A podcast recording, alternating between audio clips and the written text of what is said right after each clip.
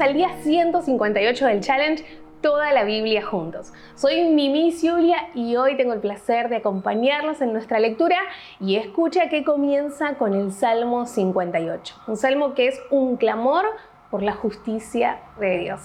En Primera de Reyes, capítulos 19 y 20, tenemos a Elías como protagonista de esta primera parte de la historia donde recibe la amenaza de Jezabel y queda registrado en la Biblia que él siente miedo y entonces huye hacia Sinaí.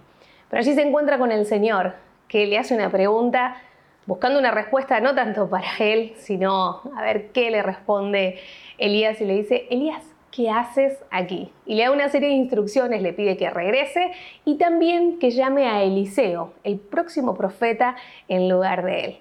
Luego hay un conflicto con el rey Benadad que quiere sitiar Samaria, de hecho lo hace, y ante ese primer intento pierde. Y los oficiales de Benadad le dicen, perdimos porque el Dios de los israelitas es el Dios de la montaña, pero seguro que en el valle les vamos a ganar. Y hace un segundo intento, pero termina perdiendo nuevamente. Y me quedo pensando, si acaso se lo puede encasillar a Dios en algún lugar, si nuestro Dios es el Dios de la montaña, del valle, del cielo, de la tierra, del mar, del universo, ¿quién puede contra nuestro Dios? Y qué lindo poner y depositar nuestra confianza en Él. Eh, ya en Hechos, capítulo 23, versículos del 1 al 11, vemos a un Pablo ante el concilio y que dice algunas palabras que ponen en enfrentamiento a los saduceos y a los fariseos. Así que de esta manera comenzamos con la lectura pública de la Biblia de hoy. El libro de Salmos, capítulo 58. Gobernantes, ¿saben acaso el significado de la palabra justicia?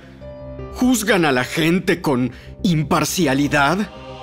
No. En el corazón traman injusticia y desparraman violencia por toda la tierra.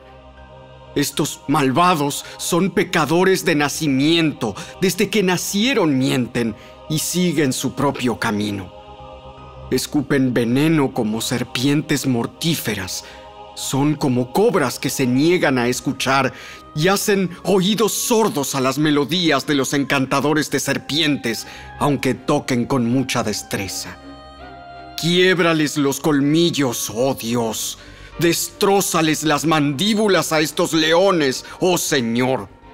Que desaparezcan como agua en tierra sedienta que sean inútiles las armas en sus manos, que sean como caracoles que se disuelven y se hacen baba, como un niño que nace muerto y que nunca verá el sol. Dios los barrerá a todos, tanto a jóvenes como a ancianos, más rápido de lo que se calienta una olla sobre espinos ardientes. Los justos se alegrarán cuando vean la injusticia vengada se lavarán los pies en la sangre de los perversos. Entonces por fin todos dirán, es verdad que hay recompensa para los que viven para Dios. Es cierto que existe un Dios que juzga con justicia aquí en la tierra.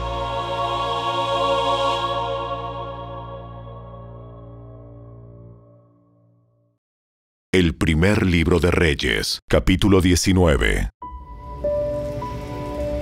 Cuando Acab llegó a su casa, le contó a Jezabel todo lo que Elías había hecho, incluso la manera en que había matado a todos los profetas de Baal. Entonces Jezabel le mandó este mensaje a Elías. Que los dioses me hieran e incluso me maten, si mañana a esta hora yo no te he matado así como tú los mataste a ellos. Elías tuvo miedo y huyó para salvar su vida. Se fue a ver Seba, una ciudad de Judá, y dejó allí a su sirviente. Luego siguió solo todo el día hasta llegar al desierto. Se sentó bajo un solitario árbol de retama y pidió morirse. Basta ya, Señor. Quítame la vida porque no soy mejor que mis antepasados que ya murieron. Entonces se acostó y durmió debajo del árbol. Mientras dormía, un ángel lo tocó y le dijo, Levántate y come. Elías miró a su alrededor y cerca de su cabeza había un poco de pan horneado sobre piedras calientes y un jarro de agua. Así que comió y bebió y volvió a acostarse. Entonces el ángel del Señor regresó, lo tocó y le dijo, Levántate y come un poco más. De lo contrario, el viaje que tienes por delante será demasiado para ti. Entonces se levantó, comió y bebió, y la comida le dio fuerza suficiente para viajar durante 40 días y 40 noches hasta llegar al monte Sinaí, la montaña de Dios. Allí llegó a una cueva donde pasó la noche. Entonces el Señor le dijo a Elías, ¿Qué haces aquí, Elías? He servido con gran celo al Señor Dios Todopoderoso, pero el pueblo de Israel ha roto su pacto contigo. Derribó tus altares y mató a cada uno de tus profetas. Yo soy el único que queda con vida, y ahora me buscan para matarme a mí también. El Señor le dijo, Sal y ponte de pie delante de mí, en la montaña. Mientras Elías estaba de pie allí, el Señor pasó y un viento fuerte e impetuoso azotó la montaña.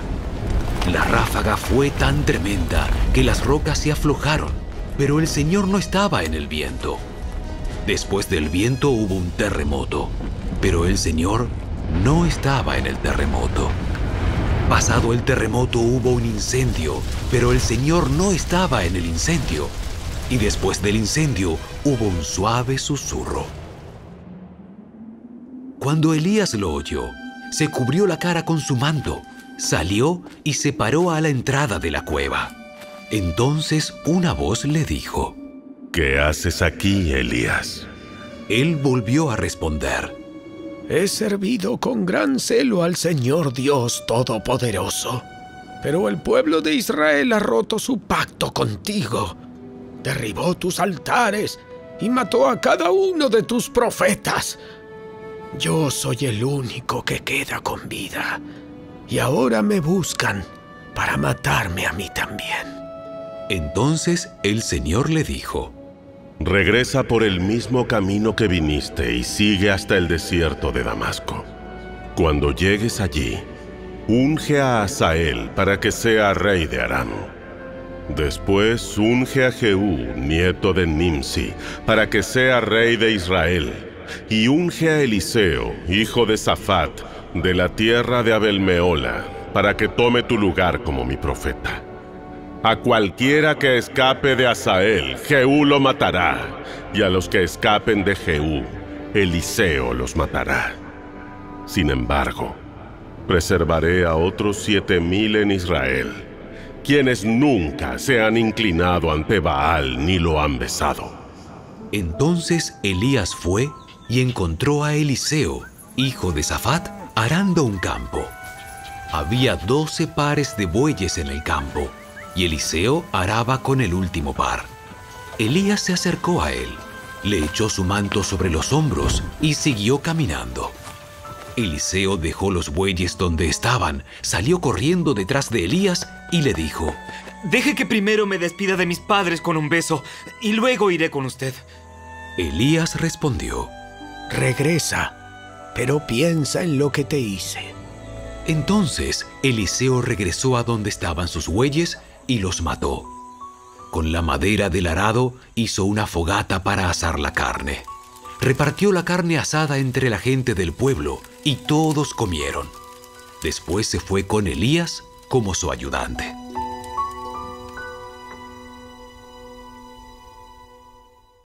El primer libro de Reyes, capítulo 20. Por ese tiempo, Ben-Hadad, rey de Aram, movilizó a su ejército con el apoyo de 32 reyes aliados, sus carros de guerra y sus caballos. Sitiaron Samaria, la capital de Israel, y lanzaron ataques contra la ciudad. Ben-Hadad envió mensajeros a la ciudad para que transmitieran el siguiente mensaje al rey Acab de Israel. Benadad dice, Tu plata y tu oro son míos, igual que tus esposas y tus mejores hijos. Está bien, mi señor el rey. Respondió el rey de Israel. Todo lo que tengo es tuyo. Pronto, los mensajeros de Benadad regresaron y dijeron, Benadad dice, Ya te he exigido que me des tu plata, tu oro, tus esposas y tus hijos. Pero mañana a esta hora enviaré a mis funcionarios a registrar tu palacio y las casas de tus funcionarios. Se llevarán todo lo que más valoras. Entonces, Acab mandó llamar a todos los ancianos del reino y les dijo, Miren cómo este hombre está causando problemas. Ya accedí a su exigencia de darle mis esposas, mis hijos, mi plata y mi oro. No cedas ante ninguna otra de sus exigencias. Así que Acab dijo a los mensajeros de Benadad, Díganle esto a mi señor el rey. Te daré todo lo que pediste la primera vez, pero no puedo aceptar tu última exigencia. Entonces los mensajeros le llevaron la respuesta a Benadad. Con eso, Benadad le envió otro mensaje a Acab, que decía, Que los dioses me hieran e incluso me maten. Si de Samaria queda polvo suficiente para darle un puñado a cada uno de mis soldados. El rey de Israel le envió esta respuesta. Un guerrero que está preparándose con su espada para salir a pelear no debería presumir como un guerrero que ya ganó. Benadad y los otros reyes recibieron la respuesta de Acab mientras bebían en sus carpas. ¡Prepárense para atacar! Ordenó Benadad a sus oficiales. Entonces se prepararon para atacar la ciudad. Entonces un profeta fue a ver a Acab, rey de Israel, y le dijo, Esto dice el Señor. ¿Ves todas esas fuerzas enemigas? Hoy las entregaré en tus manos. Así sabrás que yo soy el Señor. ¿Cómo lo hará? El profeta contestó, Esto dice el Señor. Lo harán las tropas de los comandantes provinciales. ¿Debemos atacar nosotros primero? Sí. Entonces Acab reunió las tropas de los 232 comandantes de las provincias. Luego llamó al resto del ejército de Israel, unos 7.000 hombres.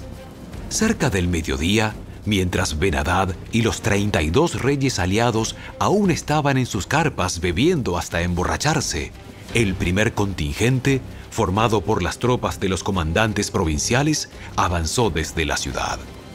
Mientras se acercaban, la patrulla de avanzada que había mandado Benadad le informó. Unas tropas Unas avanzan, tropas desde, avanzan Samaria. desde Samaria. Tráiganlos vivos, ya sea que vengan en son de paz o de guerra. Ahora bien, los comandantes de las provincias de Acab, junto con todo el ejército, habían salido a pelear. Cada soldado israelita mató a su oponente arameo, y de pronto todo el ejército arameo sintió pánico y huyó. Los israelitas persiguieron a los arameos, pero el rey Benadad y algunos de sus conductores de carros escaparon a caballo. Sin embargo, el rey de Israel destruyó el resto de los caballos y carros de guerra y masacró a los arameos. Después, el profeta le dijo al rey Acab, Prepárate para otro ataque.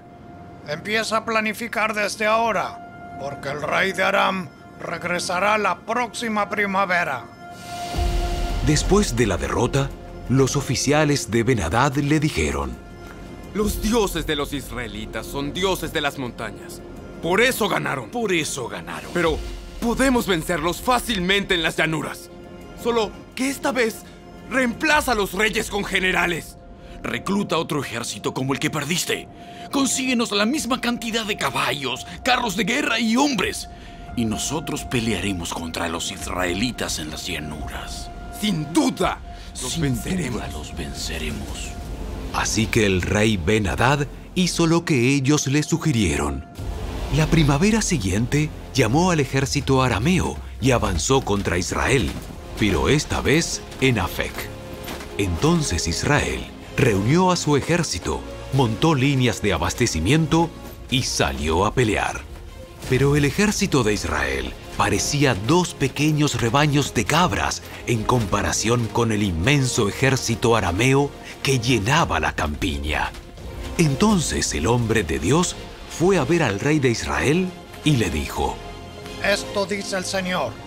Los arameos han dicho, el Señor es un Dios de las montañas y no de las llanuras. Así que derrotaré a este gran ejército por ti. Entonces sabrás que yo soy el Señor. Los dos ejércitos acamparon, uno frente al otro, durante siete días. El séptimo día comenzó la batalla. En un solo día, los israelitas mataron a 100.000 soldados arameos de infantería. El resto huyó a la ciudad de Afec, pero la muralla les cayó encima y mató a otros 27.000 de ellos. Benadad huyó a la ciudad y se escondió en un cuarto secreto. Los oficiales de Benadad le dijeron, Hemos oído, Señor, que los reyes de Israel son compasivos.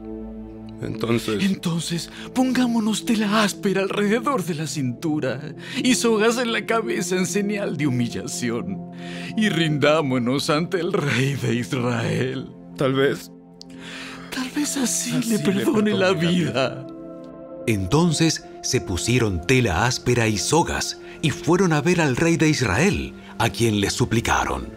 Su siervo Benadad dice, le ruego Le que me ruego perdone la que vida. me perdone la vida. El rey de Israel respondió. ¿Todavía vive? Él es mi hermano.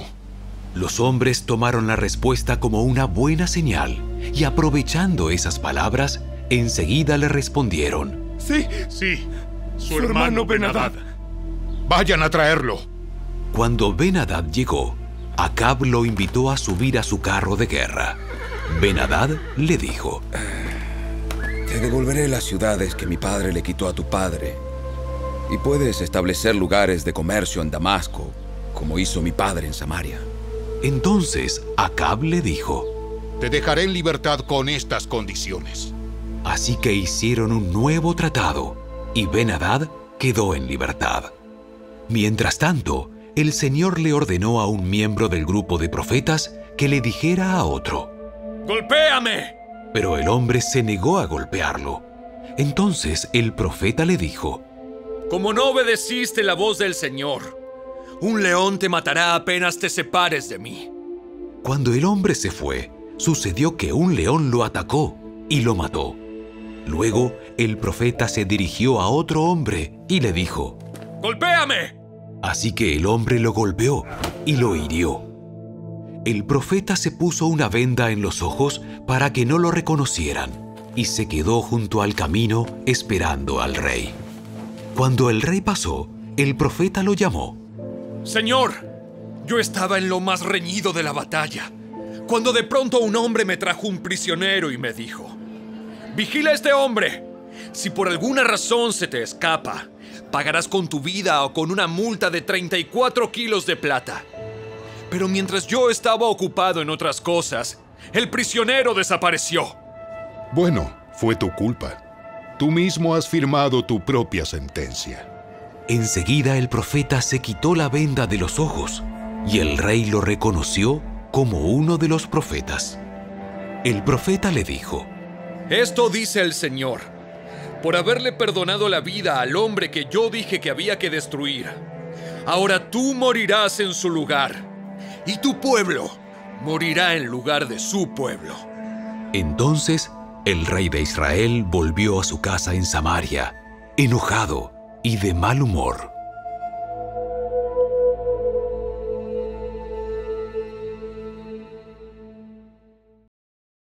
Los Hechos de los Apóstoles, capítulo 23.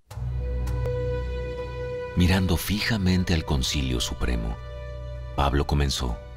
Hermanos, siempre he vivido ante Dios con la conciencia limpia. Al instante, Ananías, el sumo sacerdote, ordenó a los que estaban cerca de Pablo que lo golpearan en la boca. Pero Pablo le dijo, Dios te golpeará a ti, hipócrita corrupto. ¿Qué clase de juez eres si tú mismo infringes la ley al ordenar que me golpeen así.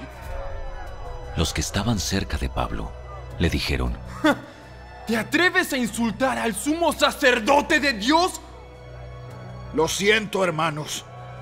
No me había dado cuenta de que Él es el sumo sacerdote, porque las escrituras dicen, no hables mal de ninguno de tus gobernantes. Pablo se dio cuenta de que algunos miembros del Concilio Supremo eran saduceos y que otros eran fariseos.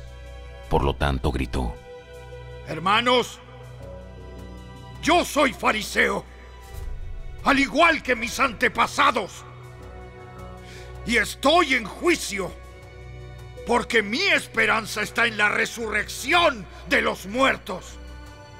Esto dividió al concilio. Puso a los fariseos contra los saduceos, porque los saduceos dicen que no hay resurrección, ni ángeles, ni espíritus, pero los fariseos sí creen en todo esto. Así que hubo un gran alboroto.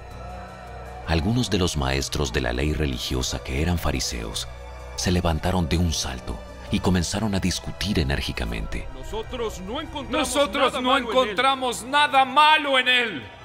Tal vez algún espíritu o ángel le habló. Como el conflicto se tornó más violento, el comandante tenía temor de que descuartizaran a Pablo, de modo que les ordenó a sus soldados que fueran a rescatarlo por la fuerza y lo regresaran a la fortaleza. Esa noche, el Señor se le apareció a Pablo y le dijo, Ten ánimo, Pablo. Así como has sido mi testigo aquí en Jerusalén, también debes predicar la buena noticia en Roma.